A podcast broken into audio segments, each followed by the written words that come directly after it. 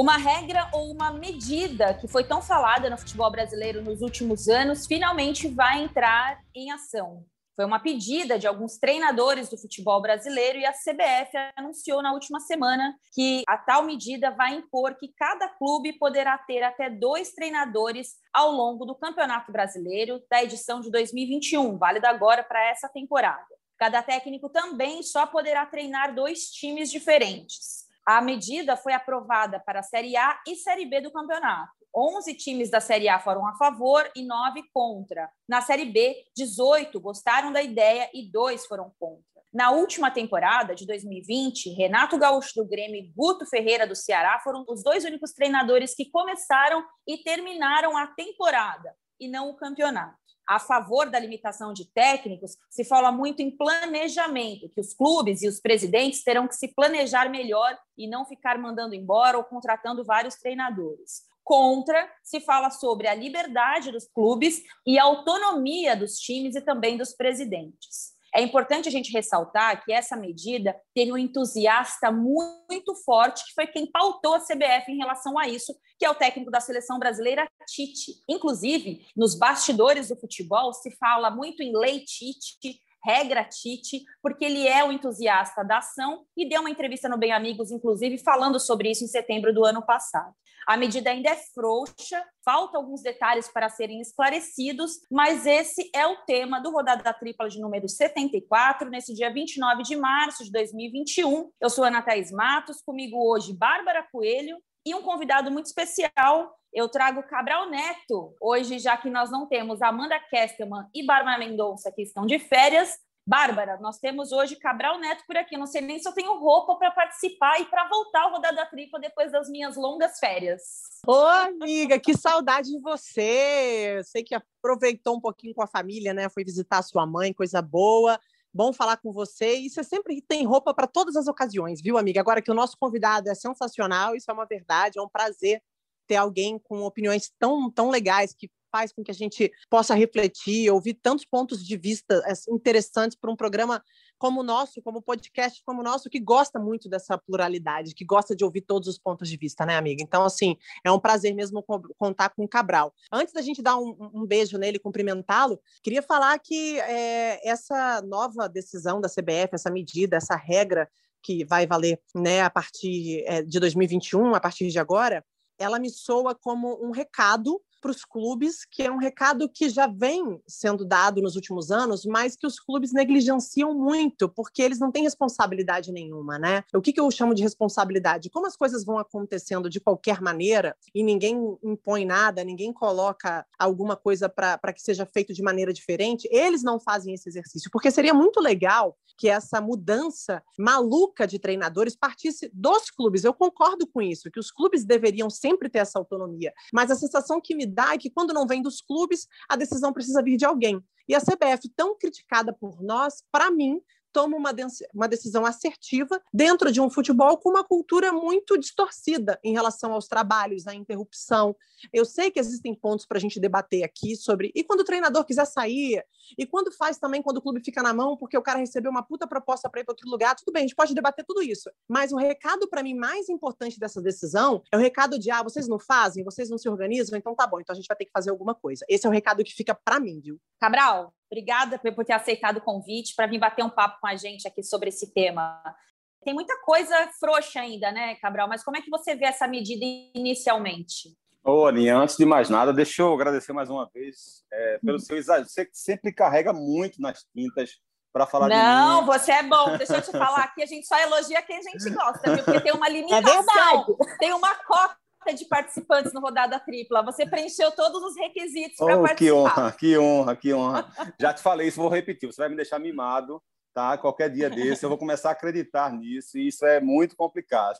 Queria agradecer demais, uma honra estar aqui com você, com a Bárbara. Eu adoro o trabalho de vocês. Uma pena que a Amanda não esteja, que a outra Bárbara também não esteja. Eu adoro o trabalho de vocês. É, vocês são referência demais, assim. Vocês fazem um trabalho fenomenal, né? fenomenal. A Bárbara eu não sei se ela é melhor apresentando, se ela é melhor comentando. É impressionante como ela, ela é aquela história do arco e a flecha, né? Ela consegue ser os dois. Ela é o arco e a é o nosso Kevin De Bruyne. É o nosso Kevin De Bruyne da, do, do, Grupo Globo. pô, aí, aí, vocês vão me deixar sem graça real. Aí eu não vou ter roupa mesmo para participar desse negócio, pô. Aí não vale. E você é maravilhosa também, Aninha. Sempre ouço com muita atenção tudo que você fala. Você é muito bem preparada. Enfim, você é um espelho para todos nós, comentaristas que desejamos evoluir na carreira, sem dúvida nenhuma. Bom, falando agora do, do assunto, eu acho que essa medida ela é ruim, mas necessária. E ela é ruim exatamente por ser necessária. É, o ideal é que isso nem fosse um assunto de debate, de argumentação. O ideal é que esse conceito de permanência de treinadores e do cuidado na hora de contratar fosse algo orgânico mesmo, que todos nós que fazemos futebol tivéssemos esse discernimento, sabe? É, o clube às vezes tem muito dinheiro e parece que pensa da seguinte forma: vamos trazer fulano, se der errado a gente tira e coloca outro, como se fosse, como se não houvesse consequências, sabe? Como como se fosse tão simples assim. Primeiro tem a consequência financeira, né? porque você deixa um rastro de dívidas impressionante. Muitos clubes, às vezes, pagam a três, quatro treinadores de forma paralela, né? porque tem contratos em, em vigência ainda, não pagam a multa, aí ficam pagando o salário de um, do outro, aí tem um acordo na justiça. Isso é muito maléfico para o clube em termos financeiros. Isso é terrível também no aspecto técnico, no aspecto tático, porque é muito complicado. As pessoas às vezes pensam que tirar um modelo de jogo, tirar um esquema tático de uma equipe, é como se fosse uma receita de bolo. Você chega, se você simplesmente tiver aquele material ali, a coisa vai andar e não é assim que funciona. Muitas vezes há aquele DNA, aquela memória tática no atleta e ele tem dificuldade. E além do que agrava ainda mais isso, Aninha e Bárbara, é que muitas vezes os clubes saem de um trabalho, de um profissional e contratam outro que pensa um futebol completamente diferente. Isso não costuma dar certo. Você tem um técnico que tem um modelo de jogo reativo, que se defende mais, com que joga com suas linhas de marcação baixa, que aposta na aceleração de jogo, esse cara é demitido e você traz um no meio da temporada que valoriza a posse de bola, que gosta do jogo apoiado e quer que esse cara dê resultado com uma semana de trabalho. Né? Então, infelizmente, não há esse discernimento. E é, e é por isso que essa lei é muito necessária. E ela só é ruim porque a gente precisou chegar num nível que a CBF teve que encontrar uma forma de interferir nessa escolha, nesse hábito constante no futebol brasileiro. Ô, Bárbara, é, quando eu comecei, a voltei de férias, né, eu fui me atualizando do que estava acontecendo, do que as pessoas estavam falando sobre esse assunto, que eu acho que foi um assunto bem importante aí das últimas como os campeonatos estaduais estão todos meio confusos, né? Então acho que essas últimas semanas assim esse assunto acho que prepara muito o cenário para o que realmente importa, né? Copa do Brasil, Copa do Nordeste, é, Campeonato Brasileiro, que são os campeonatos com mais corpo, né? Eu fui conversar né, em off com alguns treinadores e para mim uma coisa me chamou muito a atenção. Os treinadores que eu falei que foi, foram poucos, né? Cerca de 10, 11 treinadores eu consegui conversar em off. Os mais antigos estavam mais entusiasmados com a regra do que os mais novos. E isso me chamou a atenção, né? Em tese, os treinadores mais modernos, nem todo treinador novo é moderno, quero deixar isso claro, mas um deles me chamou a atenção porque ele falou o seguinte ponto: ele falou, cara, para mim, me parece o seguinte, a obra da sua casa ela precisa ser feita. Tá com vazamento, é, a, a, o cabo elétrico tá dando problema, mas você começa a reforma trocando o sofá.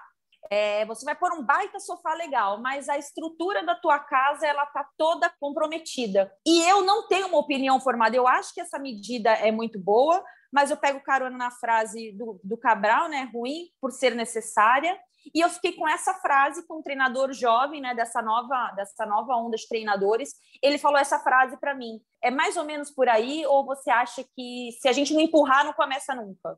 Qual outras condições que começaram a fazer parte da nossa realidade no futebol brasileiro. Por exemplo, a restrição em relação ao número de estrangeiro por clube, né? A quantidade de estrangeiro que pode estar inscrito nas competições. Se você parar para pensar, ah, o quanto isso é justo, o quanto isso é ponderável, quanto eu, eu, sei que existem diferenças muito grandes nas decisões. Só que eu também acho muito difícil a gente olhar, vou pegar só pela Série A, tá?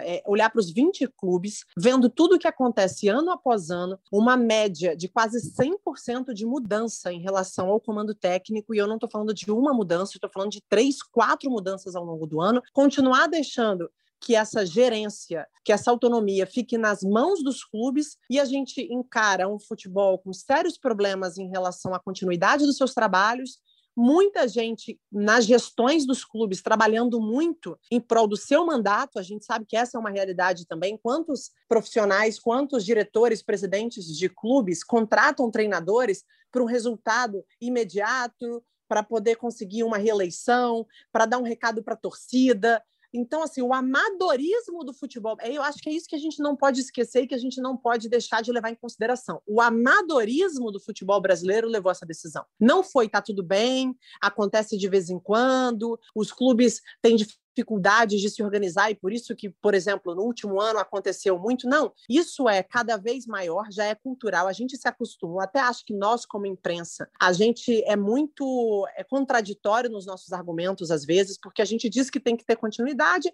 mas aí também, dependendo do clube, do tamanho, da pressão, ah, eu não sou contra mudar nem a gente, eu acho que até a gente no nosso discurso acaba sendo contraditório. Acho que isso dá mais estabilidade, acho que isso faz com que os clubes trabalhem de maneira mais responsável quando for tomar uma decisão, porque sabe que essa decisão vai precisar ser mais assertiva, não vai dar para acontecer no calor do momento.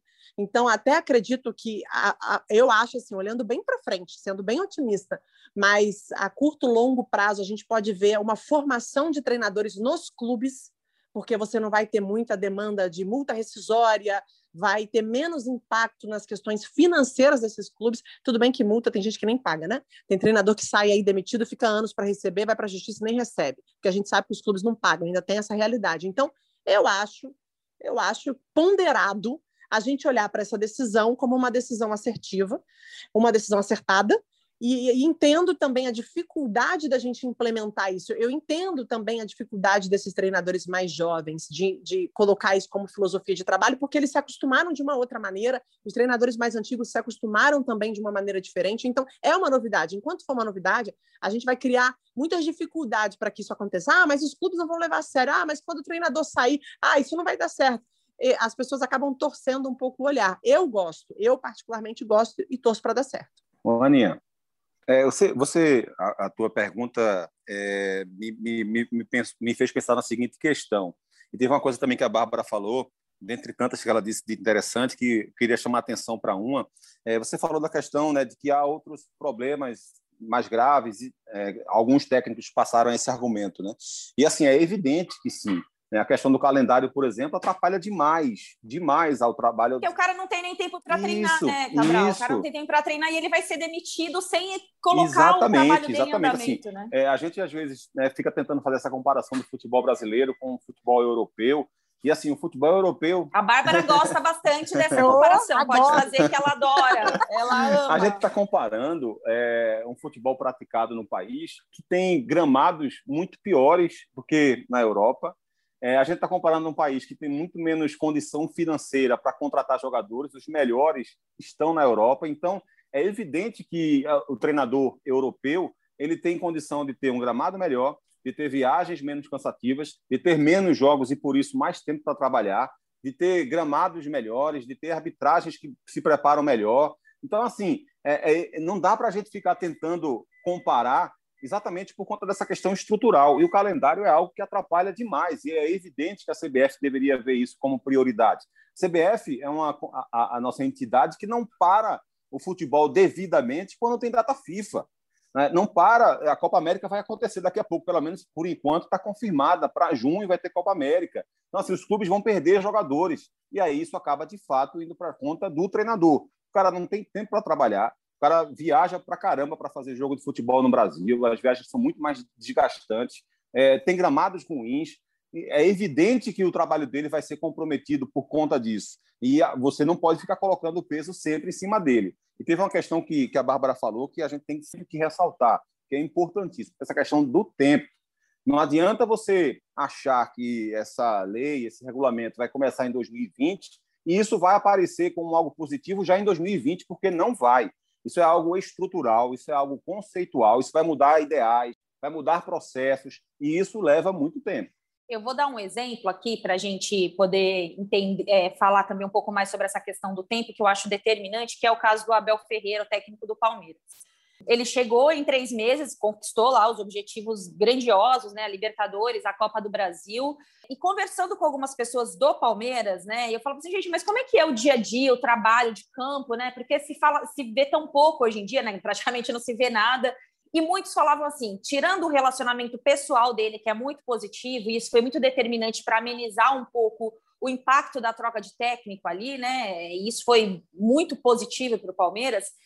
No campo, ele teve muito pouco tempo de trabalho, é, porque eram muitas viagens, muitos jogos. Ele pegou ali é, uma série de contaminações por conta da Covid, e várias pessoas falavam assim: é, ah, mas o Abel não pediu esse jogador, ou ele não queria esse jogador. Tipo assim, galera, as pessoas do Palmeiras falavam assim: ele nem falou nada sobre isso, porque não deu tempo. Ele chegou para fazer o time ganhar quarto e domingo, quarto e domingo, e organizar o Palmeiras no meio de uma pandemia, para conquistar os títulos que conquistou. E aí eu me pergunto: a gente tem a possibilidade de trabalhar com um profissional do nível do Abel Ferreira, que em poucos meses organizou ali dentro daquela realidade caótica que nós vivemos na última temporada um time campeão. Ele é, é, é mais uma pergunta provocativa que talvez a gente não tenha uma resposta, mas ele poderia ter sido tragado pela falta de tempo dentro de uma medida limitadora, né? Porque o Palmeiras tinha começado o ano com o Vanderlei Luxemburgo e era claro que não tinha evolução. O Palmeiras insistiu, né, naquele, no, naquele trabalho.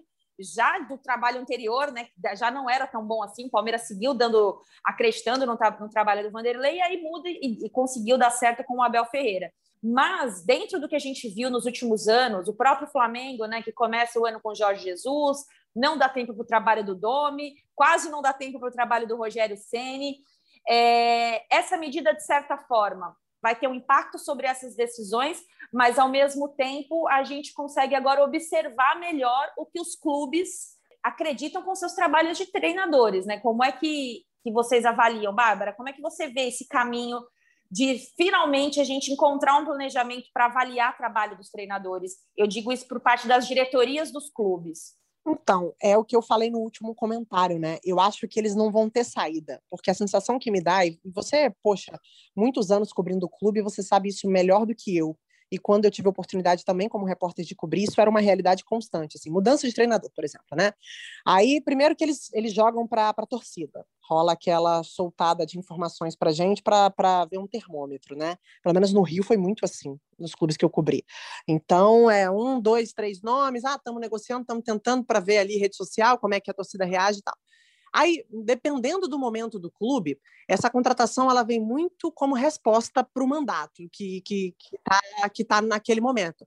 E, por exemplo, se for um ano de eleição, aí que é mais confuso mesmo.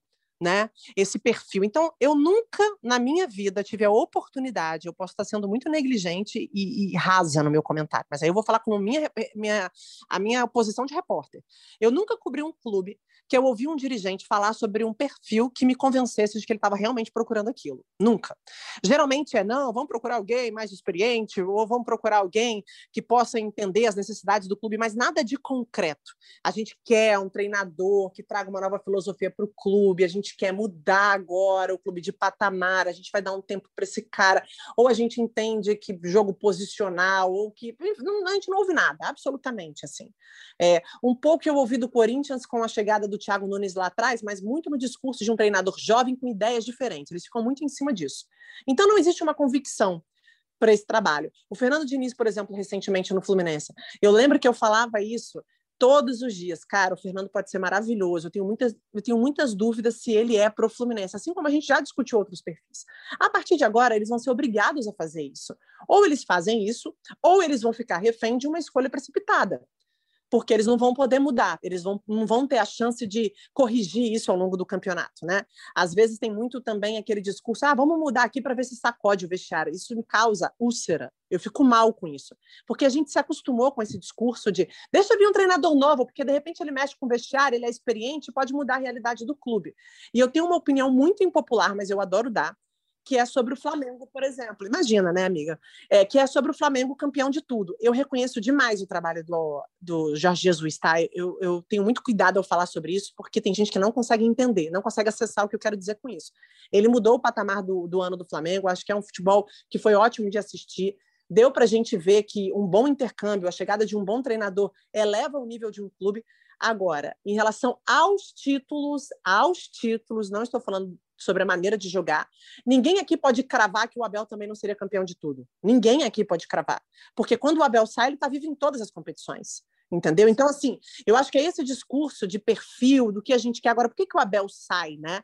Ele é pressionado por um estilo de jogo que não agrada, que o torcedor começa a pegar no pé. Boa parte da imprensa também faz aí uma gestão, né, em paralelo com o clube, que para mim não é profissional, mas isso não é um problema nosso. Então, assim, é, eu acho que precisa ser mais profissional, amiga, essa relação. É isso que eu, eu acho tudo muito estranho, eu acho tudo muito vazio, eu acho raso e acho que é sempre uma resposta imediata para quem está no comando e não para um trabalho sério dentro do clube. Cabral, eu vou colar nas duas últimas falas da, da, da Bárbara para te fazer uma pergunta e aí você fica à vontade para discorrer também, para a gente seguir nessa ordem dos clubes, das pessoas que são favoráveis a essa medida, né? Em função do planejamento. Os clubes de futebol no Brasil hoje, os dirigentes têm condições, na sua opinião, de avaliar trabalho de técnico? De uma forma geral, talvez não, viu, Ana? De uma forma geral, talvez não. Acho que ainda tem, tem, tem, tem pessoas que conseguem fazer isso dentro dos clubes. O grande problema é que me parece que eles ainda são minoria e acabam sendo tragados, sabe, pela, pela ideia coletiva, digamos assim, né, do torcedor, do, daquele dirigente apaixonado que cobra pelo resultado.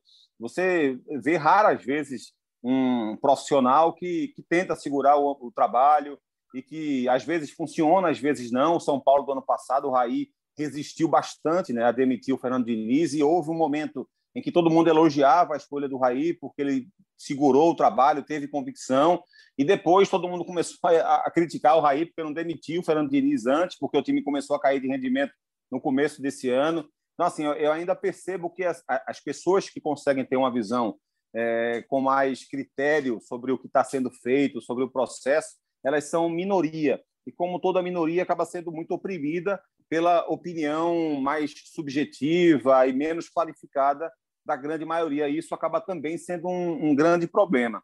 Você citou, Aninha, agora há pouco o trabalho do Abel, e estava me vindo na memória o que aconteceu com o Dudamel, por exemplo. O Dudamel deixou a seleção venezuelana acertou por dois anos com o Atlético Mineiro e foi demitido dez jogos depois.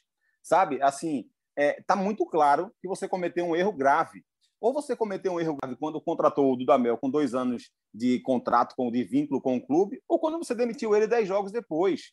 Sabe? Não, não, esse processo não pode estar certo. É, o dirigente do Atlético Mineiro errou, é, ou quando contratou, ou quando demitiu. O Dudamel fazia um trabalho legal na Venezuela e tal, você confiou nesse cara e a, a, a, ponto de fazer um investimento nele, de tirar ele da seleção é, venezuelana e dar um contrato de dois anos para ele. E dez, dez jogos depois você demitiu esse cara.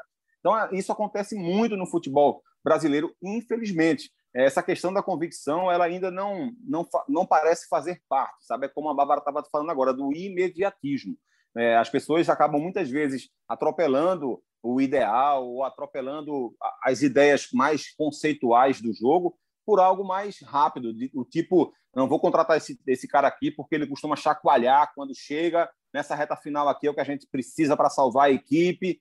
Às vezes funciona, às vezes não funciona, sabe? Mas parece que isso é algo como se funcionasse sempre, sabe? Como se, como se isso fosse sempre uma solução. E, na verdade, nem sempre é uma solução. A gente tem exemplos todos os anos de clubes que fazem isso e que o processo continua do mesmo jeito, o problema continua do mesmo jeito. As, as pessoas parecem não memorizar esse lado, só memorizam quando funciona. É, então, acho que, infelizmente, não há essa visão ainda, de uma forma geral, mais ampla, de uma visão mais é, a longo prazo, com mais cuidado e pensar: olha, meu grupo foi montado dessa forma. Se eu tentar, se eu trouxer um técnico agora que tente jogar da forma Y, não vai funcionar. Então, eu preciso pensar no treinador que vai encaixar com o elenco que eu tenho e com as possibilidades de contratações que eu tenho.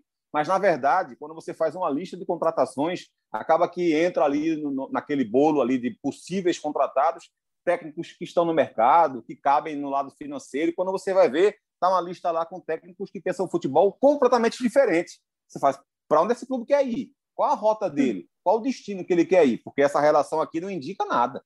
É, Para a gente amarrar essa parte né, do, do pró, né, do, da parte do planejamento, o Cabral falou, Bárbara, no começo da fala dele, né, na abertura do rodada, é, sobre a mudança não é para agora, né? O, o impacto dessa mudança não é para agora mas ela tem a longo e a médio prazo uma mudança bem significativa de pensamento, pelo menos eu vejo dessa forma dentro dos clubes de futebol, porque agora o conselheiro vai ter que pensar duas vezes antes de fazer caminha para demissão de treinador.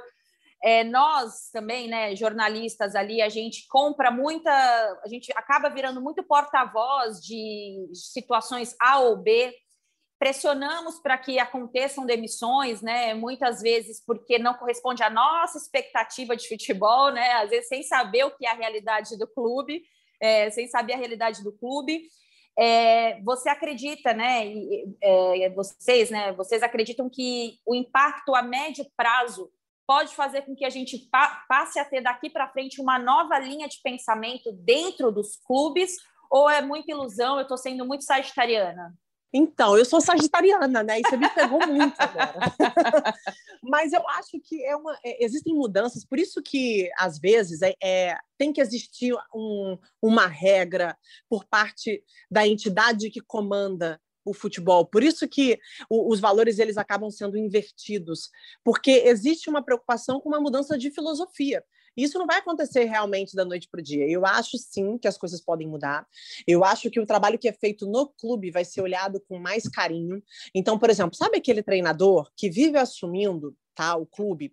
Vou dar um exemplo: Marcão no Fluminense. Tá? Vou trazer o exemplo do Marcão. O Marcão é um cara que volta e meia assume o Fluminense numa condição complicada, e aí, quando vem um treinador com mais experiência, ele deixa o cargo. É sempre assim, né? Muita gente fala, ah, eu já ouvi pessoas, né? Ah, não, mas o Marcão gosta dessa posição. Isso é uma viagem sem fim. O Marcão não gosta dessa posição, mas ele hoje tem uma gratidão muito grande para o Fluminense, pelo Mário, então ele aceita essa condição, mas é óbvio que ele quer fazer a carreira dele. De repente, o Fluminense, pegando o Fluminense, Fluminense como recorte, para não ter essa salada mista e por não poder mais é, ter fazer essa salada mista ao longo do ano, o Fluminense vai entender que vale mais a pena investir no, no Marcão, que é um cara que conhece o clube, que é um cara que já tem uma identificação com jogadores, com a própria filosofia de trabalho. Então, de repente, ao invés de trazer o Roger, que é um excelente treinador, o Fluminense, num salário altíssimo, o Fluminense vai entender que pode investir no Marcão. Investir mesmo, pagar para ele cursos que sejam importantes para o desenvolvimento da carreira dele. Então, quando a gente fala em longo prazo, a gente não fala só de uma não ruptura de trabalho no meio e de, de repente, mais sucesso em relação a títulos e dentro do, dos calendários dos clubes. Mas eu acho que as próprias carreiras serão mais respeitadas, porque os treinadores terão a chance fazendo de forma sucedida, bem sucedida ou não, de concluir o seu trabalho. Porque a sensação que me dá quando as pessoas falam assim, mudou e deu certo. Eu falei, mas espera, eu sempre uso, eu sempre faço essa provocação. Mas quem disse que se o outro tivesse permanecido não teria dado também? A gente nunca vai saber, eles vão embora. Então, assim, é esse tipo de comportamento que a gente vai começar a entender o futebol e, e enxergar o trabalho desses caras de uma maneira diferente. Outro exemplo, é, a pressão sobre o resultado em curto prazo, eu acho que vai existir mas não vai existir como existe hoje. Então, se o cara tomar quatro, três, quatro porradinhas que machucam, tipo um clássico, depois perde para um time meia boca e, e depois empata, a, a, pressão sobre esse trabalho não vai ser como é hoje. Eu acho que a gente vai olhar com um pouco mais, ah, mas peraí, está só começando, é, de repente daqui a um mês o resultado vem, as coisas não são mais assim, não pode mudar. Então, não tem jeito. Eu acho que num espaço curto, médio aí de prazo, a mudança nossa em relação à avaliação dos treinadores, consequentemente, vai mudar. Aninha, é, e sobre isso que a Bárbara falou, é, uma coisa interessante também, né, Bárbara, é que pode acontecer também que os dirigentes comecem a, a refletir melhor exatamente na contratação do segundo técnico, digamos assim, da Série A. Porque, assim, eu acho que vai ser algo que vai acontecer naturalmente. Esse esse olhar mais criterioso para esse técnico da casa. Né? Como a Bárbara citou aí o Marcão, vou citar aqui agora o Dado Cavalcante, por exemplo, técnico do Bahia. Cabral, ah. só para só te interromper, desculpa, mas rapidamente, um desses treinadores que eu falei, eu até separei a mensagem dele aqui, não vou revelar quem é, ele cita exatamente o exemplo do dado. Ele fala assim, para mim, a resposta: a princípio eu gosto da medida, mas quero ver se não irão criar maneiras de fazer um auxiliar é, da casa se tornar o cara a ser demitido. Vou te dar um exemplo prático. O Bahia tinha o dado no time sub-23. Hoje, o dado é o treinador do principal. Se ele for mandado embora, ele volta para o 23 ele, e ele acaba voltando para o sub-23. Conta como demissão ou não? Então, até para eles, estão, eles também estão em dúvidas e eles citaram, esse treinador citou exa, exatamente o exemplo do Dado Cavalcante. Pode seguir. É, é, um, é um ótimo exemplo, é, Aninha, e isso tudo vai ter que estar contido no texto do regulamento. Né? Tudo isso vai ter que ser muito claro na hora que, que sair esse regulamento, é, para que haja, de fato, essa, essa tirar essa dúvida. O que eu acredito que vai acontecer é o seguinte, e a gente já vê isso no mercado, o mercado já se posiciona em relação a isso. Quantas e quantas vezes, Aninha, a gente já viu, e Bárbara, o técnico como Dado Cavalcante, que assume o time principal, é, obtém algum sucesso e depois ele é demitido do clube ou o clube faz com que ele queira voltar, é, que queira colocar ele de volta para se auxiliar, e ele não aceita, né? Porque ele se percebe, digamos, maior do que aquele cargo que está sendo oferecido para ele naquele momento. Ele diz: opa, eu, peraí, eu tive uma chance agora num time grande, é, eu consegui fazer um trabalho relativamente bom, outros clubes agora podem me querer. Então eu posso não. O Marcão, por exemplo, no Fluminense, ele poderia não querer voltar para a função dele, para a função que ele tinha antes. Então é algo que, que, o, que já, já acontece hoje em dia. E possivelmente o que vai acontecer nessa temporada, nessa próxima temporada, é para citar esse exemplo, não quero demitir o Dado não, tá? Alô, Dado, não estou demitindo. Mas vamos, vamos imaginar que o Dado fosse demitido ainda na Série A. Possivelmente, o, o Bahia teria que colocar outro profissional da casa né, que poderia ser um outro auxiliar, um técnico do sub-20 ou algo do tipo. É, teoricamente, pode ser essa a solução. É, então, acho que isso, isso pode, de fato, vir a acontecer. No caso dessa, dessa preparação do técnico da casa, que a gente estava citando agora, citamos o Dado, citamos o, o Marcão também, o que vai acontecer é que vai haver um, um, uma preocupação Cebola do Palmeiras também, né? Isso, isso. Vai haver uma preocupação maior para que esses profissionais é, que vão ficar ali dentro da casa que eles cada vez mais se, se preparem e sejam melhores profissionais. É, o, que, o que tem que haver um cuidado muito grande é o seguinte: para que esse profissional da casa não seja uma sombra muito grande para quem está chegando. Porque o dado, por exemplo, agora no Bahia, ele começa a ser uma sombra maior. O dado não era uma sombra para Mano Menezes, o dado não era uma sombra para o Roger, mas o dado chegou, assumiu o clube, especialmente nos últimos jogos do dado. Os primeiros ainda teve alguma dificuldade, mas os últimos jogos dele o Bahia melhorou bastante e foi salvo pelo trabalho dele, pelas ideias, pelo Patrick, que ele colocou como uma espécie de terceiro zagueiro e de volante. Enfim, ele conseguiu arrumar a equipe do Bahia e salvou o Bahia. Está começando a temporada bem. Se alguém, se o Bahia resolve contratar um outro profissional, o dado já se torna uma, uma, uma sombra muito maior. Isso pode trazer algum constrangimento. Eu lembrei agora também do caso que eu estava citando agora, Aninha, só para citar um exemplo dentre vários. O Bruno Lazzaroni, por exemplo, no Botafogo, era um profissional da casa, foi assumir o comando técnico da equipe, quando o Botafogo quis que ele voltasse para a função de ser um auxiliar da casa, ele não aceitou, saiu do clube. Isso é algo que já acontece é, normalmente e que vai acabar acontecendo também com essa nova lei. É isso, né? Eu acho que a gente tem uma tá ainda tudo muito permissivo, né? É, falando um pouco de bastidores, conversei um pouco com o Martim Fernandes também, que é o repórter que acompanha muito o bastidor da CBF é, o Martin ainda não tem todas as certezas, assim, né? Apurando ali do que é essa medida de, das regras, dos fatores limitadores, né? Ou limitantes aí da, do que eu tenho chamado de regra Tite, porque eu sei que eu lembro que o Tite era entusiasta dessa ideia desde o encontro de treinadores de 2017. É, eu lembro que há dois anos, um ano e meio mais ou menos, eu estava apurando uma outra situação envolvendo CBF e seleção brasileira masculina, e eu falava muito sobre essa questão do legado, né? Do que o Tite poderia agregar como legado dentro da seleção, e todos falavam muito sobre essa questão dos treinadores. Aí eu lembrei dessa entrevista que ele deu no Bem Amigos falando sobre isso. É, então, talvez essa seja a marca aí que o Tite vai deixar de legado se ele puder deixar uma taça do mundo e da Copa do Mundo 2022 também, a gente agradece. É, Opa, pra... custa nada, hein? Não custa nada, né? É, para a gente ir avançando aqui, encaminhando rodada para a reta final, eu queria falar um pouco sobre a liberdade e autonomia dos clubes quando a gente tem uma imposição de cima para baixo, como a gente tem agora com essa medida. Eu lembro, eu lembro não, eu vi o nosso colega Eric Faria, ele escreveu sobre isso. É, é, é para a gente pensar também né, sobre esse tipo de imposição que a gente tem. se a FIFA chegasse e determinasse algo de cima para baixo para as seleções, e não pode trocar de treinador, que tem que ficar um ciclo de Copa do Mundo com aquele mesmo treinador.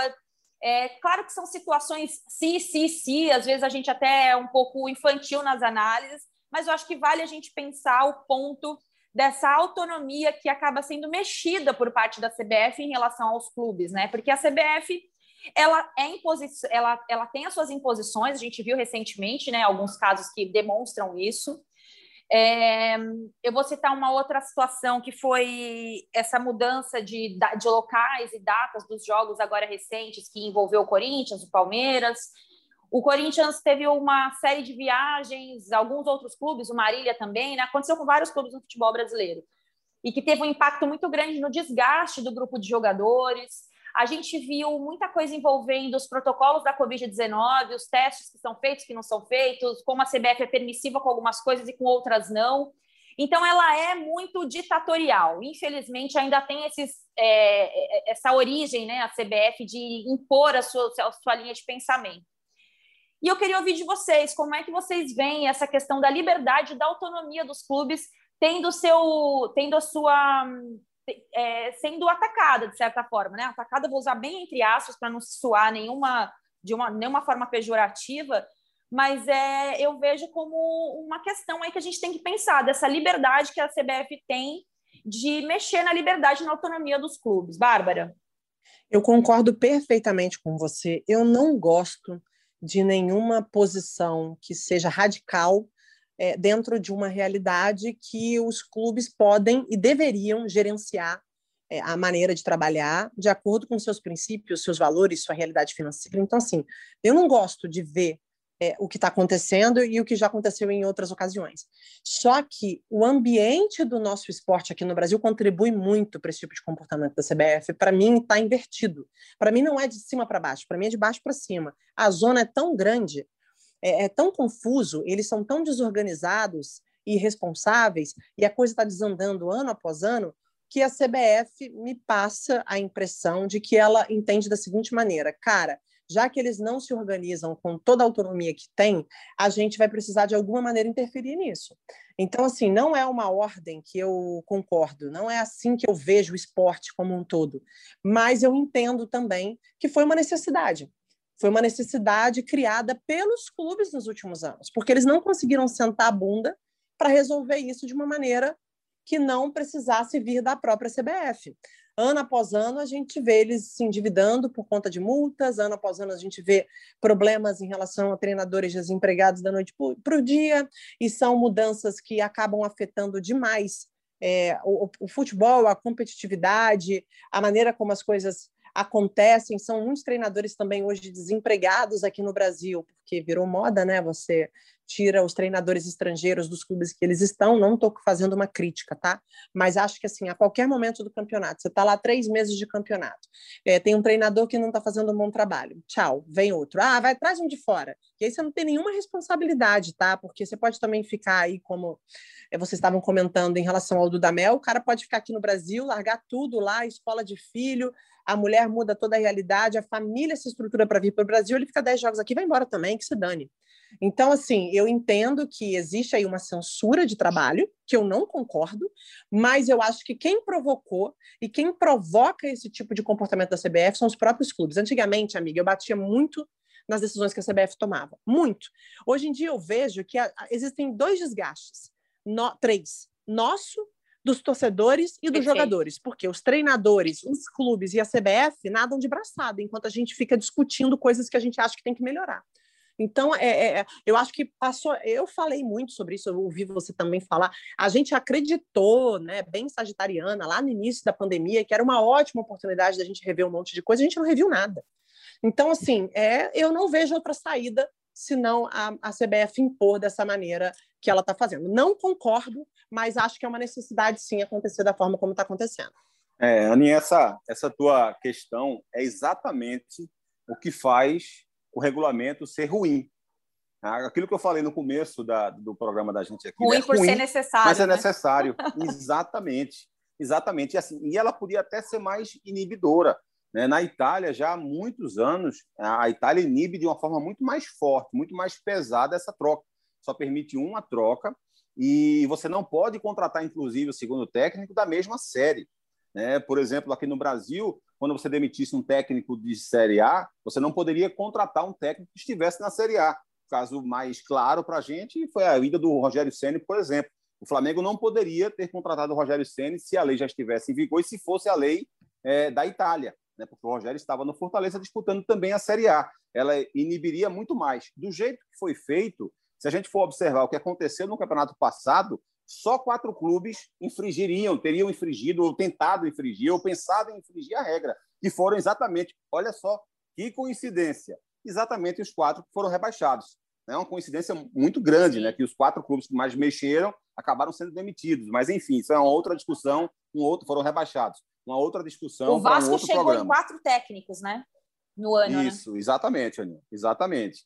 Então, assim, é, é, é, muito ruim que você precise que haja um regulamento impedindo, proibindo é, o clube de, de, de, de, trabalhar da forma que ele achar melhor, que ele achar mais, mais convincente, ou que ele achar que seja melhor para as ideias do clube. É muito ruim, evidentemente, mas acabou sendo necessário. E só um ponto também importante e relevante nessa discussão. Primeiro, é que houve uma votação. Né? Foi 11 a 9 na Série A, 18 clubes da Série B aprovaram e na Série C foi por unanimidade. Então, assim, se nesse exemplo de que se a FIFA é, impusesse aos países alguma coisa desse tipo, se houvesse uma, uma, uma votação e as federações da América do Sul, da América do Norte, da Europa votassem e fossem favoráveis, eu acho que seria abrandaria, digamos assim, essa regulamentação que acho que é o que está acontecendo agora no, no, país. É interessante você lembrar, você destacar isso, Cabral, porque quando a gente fala da, da imposição, né, é, a CBF já perdeu na primeira votação, né, porque isso já foi votado no ano passado e, e não deu certo, né, os clubes não aprovaram. E aí eu acho que os clubes revi, é, revisaram a sua, sua linha de pensamento, ressignificaram essa palavra da moda o seu pensamento para acatar essa imposição, que né, no final das contas não chega a ser uma imposição, porque tem essa, teve essa votação nas séries, na série A, B e C. Agora, quando a gente fala dessa questão da autonomia, de, de atacar a autonomia dos clubes, é você colocar como um fator limitante e sem resolver outros pontos, né? Eu acho que isso que é, é, é interessante que a gente não, não, não, não perca de vista, né? Não, não, não, não deixe que, com que a, a discussão saia um pouco desse ramo. Para a gente tentar amarrar aqui o rodada, eu vou fazer uma pergunta aqui com base numa, numa informação que o Martim Fernandes me mandou. É, para vocês, essa medida ela serviu mais para desestimular novas contratações ou para impedir demissões? Nossa, vamos lá. Eu acho que foi para impedir mais demissões. Prefiro acreditar sim, de verdade. Porque também, assim, é, veio, eu, olha, gente, eu preciso que aconteça. É, realmente, assim, eu preciso que essa medida ela, ela entre em vigor e os clubes comecem a, a se comportar de maneira diferente para eu, eu, de fato, enxergar o que pode acontecer. Mas eu acho que é para impedir demissões, cara. Eu tô, eu tô mais otimista em relação a esse tema. Eu acho, Aninha, que ela vem para mudar o conceito do contratar e do demitir. Eu acho que esse é o principal foco dela. Ela vai acabar, de uma forma geral, impedindo maiores é, é, demissões, porque a própria lei vai, vai ser imperativa em relação a isso. Mas acho que ela vem, sobretudo, para isso. Não é, não é possível que, a partir de agora, é, um dirigente de futebol não sente a mesa e pense assim: ó, a gente tem certeza que a gente quer esse treinador? É ele mesmo que a gente deseja? Ele vai, de fato, é, fazer um bom trabalho, vamos, vamos marcar uma reunião com ele, vamos apresentar para ele o que é que a gente quer, vamos apresentar para ele quais são os jogadores que a gente tem. A gente quer trabalhar a nossa base. Ele trabalha com base, ele gosta de trabalhar com garotos, ele gosta de lançar jogadores, porque não adianta você ter um clube formador, tipo um Santos da vida, que tem vários garotos muito bons de bola. O Corinthians, a quantidade de garoto bom que o Corinthians já desperdiçou. O Corinthians ganha a Copa São Paulo três vezes por ano, para exagerar aqui. É, e, e, onde é que estão esses garotos? Era para ter muito mais garotos no Corinthians e tal. Então, assim, só para citar dois exemplos aqui, é, se você não traz um técnico que tenha um olhar para essa juventude, para esses garotos, o Internacional, por exemplo, contratou um técnico agora que é espetacular em termos do, do trabalho dele na base, né? Ele, ele, se destacou fazendo isso, né? O, o Miguel Herrera. Então, assim, é, é, é, é, é, interessante que, que haja essa preocupação. Se é isso que você quer, né? Se é isso que você deseja. É Miguel Ramírez, né? Miguel falei, Ramírez, Miguel Ramírez. É. Isso. É, é interessante que você tenha esse pensamento. Não adianta você é, querer investir na base, por exemplo, e trazer um técnico que não gosta de trabalhar na base ou trazer um técnico que, que pensa futebol de um jeito e teu elenco não oferece isso. Então, é, que haja esse cuidado maior, desde a primeira contratação. Por isso, Aninha e Bárbara, eu tenho essa esperança de que se mude essa forma de contratar treinador e se mude também a forma de demitir um técnico, sabe? Eu acho que essa, essa, esse limite da tolerância com o treinador, acho que ele vai ser maior, exatamente porque essa lei vai acabar é, é, sendo fundamental para isso. É, é, eu acho que eu tô quase convencida que essa regra é boa, tá, gente? Eu não, não comecei o rodada meio, tô meio assim, agora depois vocês estão me convencendo o contrário já. É, só para a gente esclarecer alguma, alguns pontos aqui, técnico que pedir demissão, né? A, a, o que diz a, a lei Tite aí, para que esse profissional que pedir as contas, ele só poderá ser inscrito por mais um clube ao longo do Campeonato Brasileiro de Série A ou da Série B, ou seja, dois clubes durante toda a competição. E caso ele já tenha treinado a segunda equipe e mesmo assim tenha pedido para sair, ele não poderá treinar mais na Série A na temporada só se ele for demitido. Se o cara cair, se ele for demitido na Série B, ele pode trabalhar na Série A, ainda tem esse conflito de, de séries, né, que está liberado. É, então é uma, é uma regra que a gente tem a noção, mas ela ainda não está tão clara. Outra, outro ponto importante é que a nova regra da CBF determina que o clube que começar com um treinador, caso o time venha demiti-lo, só poderá inscrever mais um durante a competição. E se esse treinador vier a ser demitido também, o substituto terá que ser um profissional que já trabalhe junto à comissão técnica ou nas categorias de base do clube há pelo menos seis meses. Só poderá contratar outro profissional para esse setor caso o atual venha a pedir demissão. Ou seja, é para parar de contratar, gente. Vamos parar de contratar, trazendo técnico estrangeiro aqui, acabando com os nossos técnicos brasileiros. Estou brincando. Mas é isso, gente. Ah, mas isso é, não, a gente está tá caminhando para uma regra é, é uma regra estrutural, né? Eu acho que toda regra estrutural ela faz com que a gente erre durante o processo, mas ela não pode ser aplicada ali no fio da navalha, porque é tudo muito novo. Mas acho que vale a gente vigiar, porque é, a gente tem está fazendo bem ao futebol brasileiro esse intercâmbio de treinadores e não pode ser limitado dessa forma, né? Já tem essa questão do curso que eu acho que é importante a gente lembrar, né? Que os, os treinadores da Série A do Campeonato Brasileiro precisam ter a licença da CBF. O ano passado a gente viu a dupla de treinadores do Goiás, que um não tinha né, a licença e não, poder, não podia ficar no banco de reservas. Então, assim, são vários fatores que a gente está vendo, acompanhando a mudança, mas a gente não pode deixar de vigiar, né? Vigiar e punir, como diz Michel Foucault. É isso, eu concordo com você. Acho que a gente pode olhar para isso e, e, vigiar mesmo, entender quais são as intenções por trás dessa decisão. É, não é da noite para o dia que a gente vai ver como isso vai se desenrolar, quem vai ser prejudicado, quem vai ser beneficiado, se isso vai organizar a nossa mentalidade em relação à mudança de treinadores ou se vai trazer outro tipo de problema, né? Ou se isso vai trazer consequências para para como a gente citou, você colocou há pouco contratações de treinadores que possam vir de fora. É, eu, eu, particularmente estou satisfeita com a decisão e estou esperando que espero que os clubes se organizem melhor, inclusive para trazer um treinador estrangeiro. Né? Acho que até o próprio treinador estrangeiro merece mais garantias quando ele larga tudo lá na família dele, casa, é, é, lugar onde vive. Às vezes a, a, as pessoas ali, filhos, têm que mudar de escola, têm que mudar a vida completamente para vir para o Brasil e ficar aqui 10 jogos, ficar aqui quatro, cinco meses. Espero também que esses treinadores continuem vindo para cá, mas com um pouco mais de estabilidade. Cabral, considerações finais e, e fica à vontade para falar se ficou faltando algum tema aí que você acha que vale a gente abordar.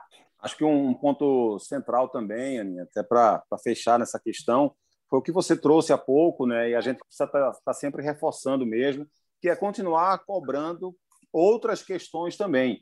Né? Não vai ser só isso que vai resolver a questão do, do futebol brasileiro, não. O calendário, por exemplo, é algo muito mais preocupante do que seria isso. Se você me perguntasse você queria que resolvesse isso agora ou resolvesse o calendário? Certamente o calendário.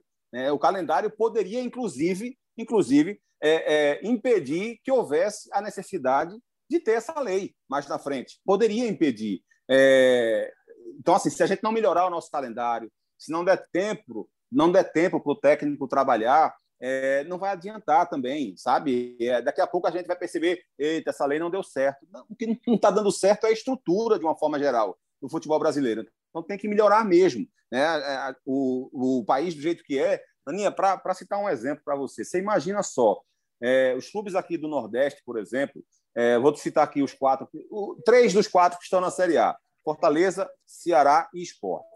É, um time desse joga, por exemplo, como mandante numa quarta-feira e tem um jogo, por exemplo, no domingo. É, o jogo, se for contra o Internacional de Porto Alegre, por exemplo, eles fazem uma viagem de três ou quatro horas para São Paulo, aí pegam um outro avião, fazem uma outra viagem de, sei lá, duas horas, alguma coisa desse tipo, até Porto Alegre. Isso, essa viagem, eles fazem na quinta-feira. Ou, na, ou na, aliás, na sexta-feira, na quinta-feira, um dia depois do jogo da quarta-feira à noite, ninguém trabalhou, ninguém treinou. Aí eles fazem um trabalho de manhã cedo na sexta-feira, viajam no período da tarde, no sábado é, acordam e fazem um trabalho leve é, no, no, CT do clube rival a que ele vai enfrentar. Qual o nível de preparação que esse time teve para enfrentar essa equipe de Porto Alegre, sabe? É, enquanto que assim os clubes de São Paulo também viajam mais do que deveriam viajar, os clubes de São Paulo fazem um voo de duas horas para Porto Alegre, não fazem aquele primeiro voo de três, quatro horas para ir e para voltar, por exemplo. Os, os, os, clubes de São Paulo têm mais jogos na própria cidade. O clube de São Paulo enfrenta as equipes do Rio também, que é uma viagem muito mais tranquila. Então, assim, é, isso acaba também aumentando a desigualdade que já há. Eu não estou tirando o mérito dos clubes do Rio e de São Paulo, não é isso que eu estou fazendo. Estou apenas abordando uma dificuldade a mais que o técnico que vem, por exemplo, do Nordeste tem sabe? Então isso é muito complicado. Como é que ele vai ser cobrado? Olha, o técnico está aí já faz, já faz um mês e meio e o time não melhorou, como se um mês e meio fossem cinco anos de trabalho e como se em um mês e meio não tivesse que ter jogado dez vezes e ter cinco, seis viagens desgastantes, sabe? Então, assim, a gente precisa parar também e perceber quais as dificuldades que um técnico está tendo. Às vezes fica muito claro que o trabalho do técnico está ruim e que o time merece muito mais, e eu vou aqui trazer de novo o exemplo que você citou no começo do Abel no Palmeiras. Era muito claro que aquele time do Palmeiras podia render muito mais e o Luxemburgo não estava conseguindo fazer aquilo. E ali, naquele caso, a troca acho que foi totalmente justificável e o Abel conseguiu comprovar isso. Então, há casos e casos. É só ter um pouco mais de cuidado e zelo na hora de olhar o trabalho desses profissionais, porque não é fácil, é muito complicado e eu espero que essa lei consiga, de alguma forma, ajudar mas vamos continuar cobrando outros problemas também, oh. viu, Aninha? Vamos junto aí. Ninguém solta a mão de ninguém, tá? é isso, Cabral. Eu acho que essa questão do calendário a gente já falou zilhões de vezes, né? É um, é um assunto muito recorrente nosso da imprensa, mas eu sou que nem a Bárbara. Eu acho que é um problema, é um assunto muito mais nosso do que dos clubes, porque quando a gente vai ter que pensar em negociar receita, ninguém quer perder dinheiro, né? E, e eu fico muito com uma frase que eu ouvi esses dias de um jogador, um titular de Série A, ele me falou o seguinte: ele falou, Ana Nessa temporada, nós vamos bater, é, vamos bater a casa dos 100 jogos, somando, né? Porque emendou de uma temporada na outra e tá tudo maluquice, dos estaduais juntos, não sei o quê, times começando a Copa do Brasil desde a da primeira, da segunda fase. Vai bater 100 jogos. Ele falou, em julho vai ter muito treinador sendo demitido, porque a culpa vai cair sobre eles. Só que se você pegar lá a nossa agenda, quando a gente entra lá no CT, tem a agenda da programação da semana. Não tem nenhum dia de treino.